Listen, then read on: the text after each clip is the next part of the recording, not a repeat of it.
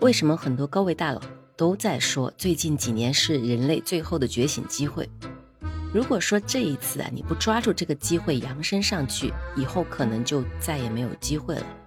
我真的不是危言耸听，今天这段音频呢，请你耐下心来，一定要听完。马斯克的脑机芯片公司啊，大家都知道，他们所研发的产物很有可能就是我们这个时代，甚至接下来二十年马上就要遇到的大规模普及的生活状况。就像前天我出的音频里面提到的一样，我们人类正在面临最大的一个危机，那就是人类属性逐渐在消失。接下来的日子里面，百分之九十九的人将会沦为宠物人。前段时间，马斯克就说了一段话，令人匪夷所思。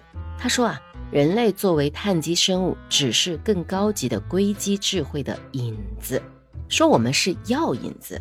他的原话就是说，你可以把人类看作是一个生物引导程序，引出一种超级数字智能物种，而人类的产生就是为了启动硅基生命。什么是硅基生命呢？就是现在所谓的 AI 生命。马斯克认为，未来的人工智能将会成为一种比人类更加智能和强大的生命体。这种生命体将是基于硅基生命体的，而不是基于碳基生命体的。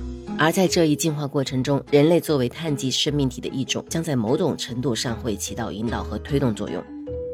这种言论的话呢，其实是把我们人类的生命就比作了 AI 生命的一个药引子，而人类只是终极生命的跳板。这一番言论是完全颠覆了我们的常识，对不对？他已经不把 AI 当作是人本位的一个工具了，甚至他的一个意思就是说，因为人啊作为一个碳基生命体，最终是会走向死亡的，而 AI 呢，智能生命体、硅基生命体，它是永生的。AI 这个物种就是人类物种的一个更新版本。现在啊，既得利益者觉得未来根本不需要这么多人。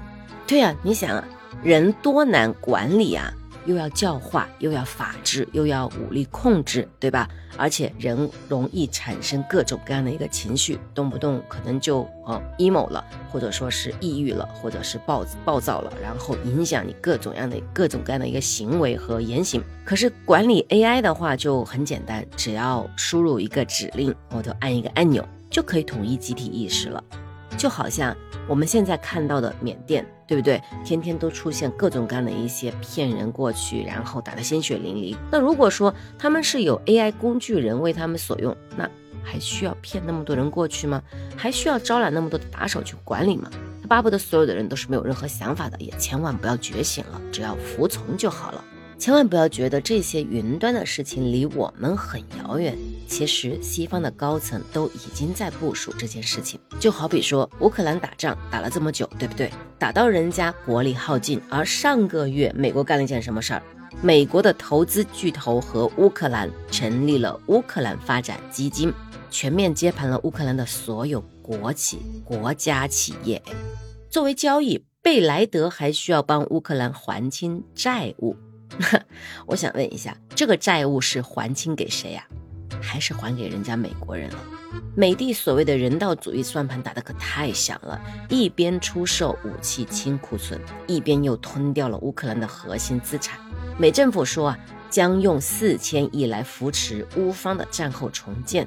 他们声称会在乌克兰建立全新的数字国家，在这里不会再有任何的官僚主义。为什么？因为所有的公务员将全部数字化，由 AI 来接替，就连法院都会由 AI 来接管。最后，他们还宣布，乌克兰将拥有全面的钢铁般的结界保护。这些规划，他们会竭尽全力在二零三零年内完成。为什么要建立一个结界呢？他们相当于会在全世界的眼皮子底下建立一个全新的 AI 示范国。管理的国民是谁？AI 改造。AI 自身，他们会启动一套胎儿学习系统，把语言还有一些基本的程序知识直接植入人体胚胎，在这里将会有全球最大的人造子宫中心，可以批量生产人造婴儿，而这些婴儿从出生开始就已经自带脑机和芯片了。这件事情可能已经不需要等到二零三零年了，因为像日本、韩国。还有保加利亚这些国家，已经成功的借由本国生育率低这个借口，开始往这个中心丢订单了，批量的去定制符合他们血统的人机混血。所以这个事件很可能就近在眼前，很有可能在未来的十年内就会发生了。我们作为普通人民群众的生活，难道就不会受到影响吗？那以后有没有可能，我们的孩子上学就需要像打疫苗一样，植入一个芯片作为流程？就好像现在的老年人被迫学习智能手机一样，你不学，你就会寸步难行，无法在现代生活。那么到了那个时候，我们还有人权、思想、生命的自主权吗？所以我终于就开始理解了，为什么曾仕强教授以及那么多的预言家说人类的希望在东方，因为这场战役啊，演变到最后其实就是人类的独立意识和 AI 程序员的 PK。因为只有人才是有灵性的，只有人才是可以灵性觉醒的，电脑人是没有灵的。那为什么会是在东方呢？因为只有东方的智慧才是传承了上下五千年的。我们现代又有多少人，他早就是已经泯灭了自己的灵性，活成了电脑人、程序员的版本呢？所以说啊，留给我们人类觉醒的时间真的是越来越短暂了。